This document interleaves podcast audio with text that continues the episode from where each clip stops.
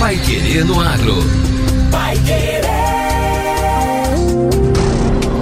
91,7. Bom dia, hoje é sexta-feira, 23 de dezembro de 2022. Bom dia você que está chegando agora 91,7. Eu sou José Granado. Eu sou Victor Lopes. E o Pai Querendo Agro número 709 está no ar. IDR Paraná inicia projeto piloto para geração de energia solar. Ministério da Agricultura abre novas categorias para inscrição no Cadastro Nacional da Agricultura Familiar.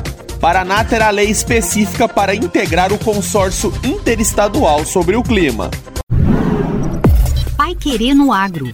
Oferecimento Sementes Bela Agrícola 10 anos. Qualidade, segurança e produtividade. Promover a transformação no campo é o que nos move. Com a missão de multiplicar sementes de alta qualidade e performance, a Bela Sementes conta com uma moderna estrutura para a produção de sementes de soja e trigo.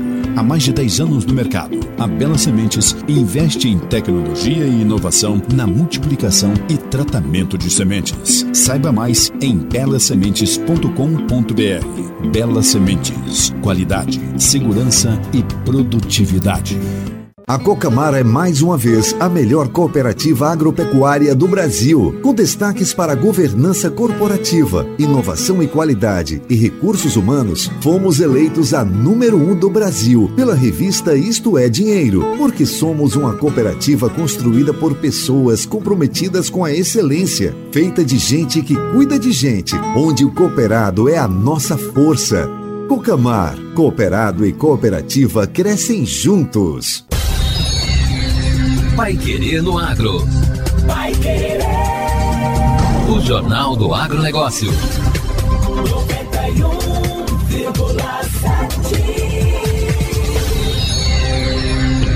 Polo de Pesquisa Paranavaí de DR Paraná serviu de modelo para um projeto de energias renováveis que foi idealizado por servidores da entidade.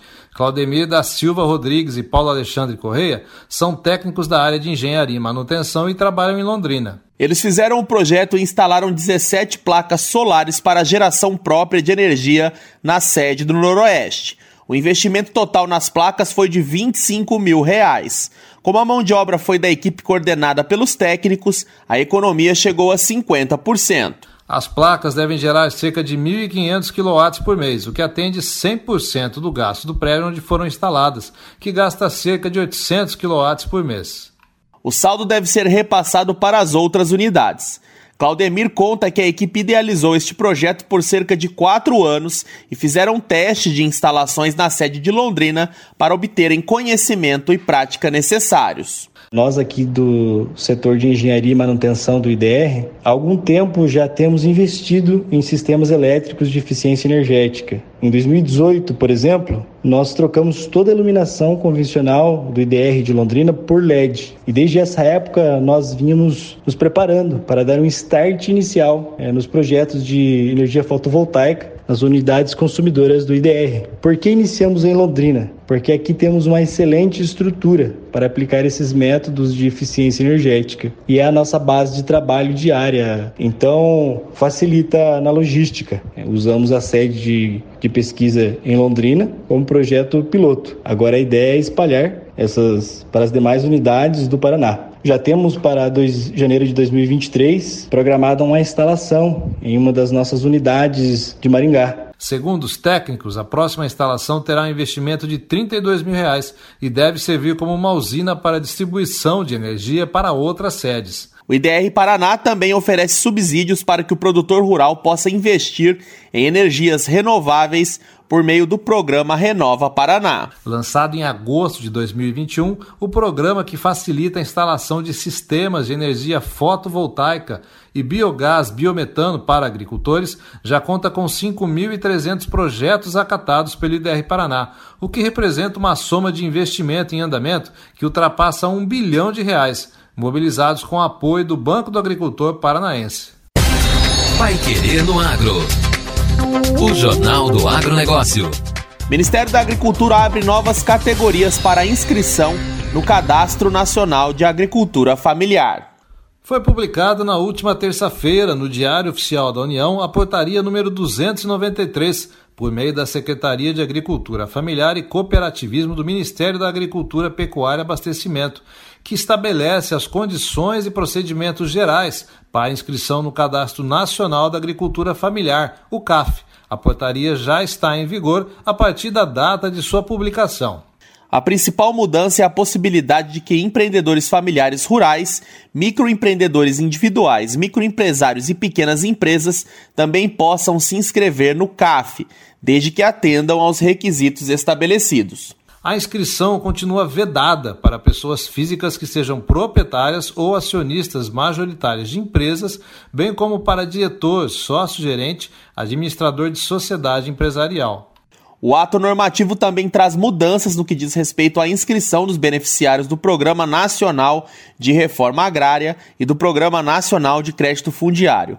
A nova redação amplia o ingresso desse público específico para obtenção de inscrição no CAF. Desde 1 de novembro, conforme a portaria número 174, de 28 de junho de 2022, o CAF é a única ferramenta do agricultor familiar para o acesso às ações, programas e políticas públicas voltadas para a geração de renda e o fortalecimento da agricultura familiar. O instrumento é utilizado para identificar e qualificar as unidades familiares de produção agrária da agricultura familiar, os empreendimentos familiares rurais e as formas associativas de organização da agricultura familiar. Outras informações sobre o CAF podem ser solicitadas à Coordenação de Gestão do Cadastro Nacional da Agricultura Familiar do Ministério da Agricultura pelo e-mail caf@agro.gov.br, repetindo, caf@agro.gov.br ou pelo telefone 61 3276 4533. 61 3276 4533. Agora, no Pai Querendo Agro. Destaques finais. Paraná terá lei específica para integrar o consórcio interestadual sobre o clima. O governo do estado encaminhou na última terça-feira à Assembleia Legislativa um projeto de lei que ratifica a participação do Paraná no consórcio interestadual sobre o clima, Consórcio Brasil Verde, formado pelas 26 unidades da Federação Brasileiras. O instrumento busca promover uma cooperação entre os estados para enfrentar os efeitos das mudanças climáticas no Brasil e precisa ser validado por meio da lei entre os participantes. A ratificação do consórcio Brasil Verde faz parte do compromisso dos estados em cumprir as metas assumidas pelo país no âmbito do Acordo de Paris, assinado em 2015 durante a Convenção Quadro das Nações Unidas sobre Mudanças no Clima, a COP21, e promulgado pelo Decreto Federal.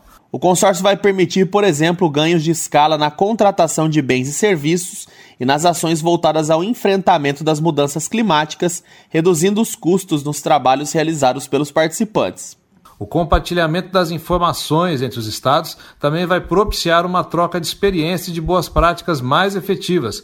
Entre os objetivos destacam-se ainda a melhoria da compreensão e encaminhamento das necessidades e agendas políticas regionais, o fomento à inovação, a ampliação de redes colaborativas entre os estados e o Distrito Federal, a facilidade na busca por parcerias e a união de recursos para desenvolver ações na área. Assim que todos os estados aprovarem as leis que confirmam sua participação, o protocolo de intenções firmados entre eles será convertido automaticamente em um contrato de consórcio público, ficando criada a autarquia interfederativa Consórcio Interestadual sobre o Clima, Consórcio Brasil Verde. E o Pai Querendo Agro desta sexta-feira fica por aqui. Obrigado por sua companhia. Um Feliz Natal para você, cheio de bênçãos e da paz de Jesus. E a gente se encontra amanhã, não se esqueça, no mesmo horário, para o Pai Querer Novo Campo, com entrevistas sobre inovação e tecnologia. Até lá. Você ouviu Pai Querer no Agro. Pai Querer. O Jornal do Agronegócio. Contato com o Pai Querendo Agro pelo WhatsApp 999941110 ou por e-mail agro@paiquerer.com.br.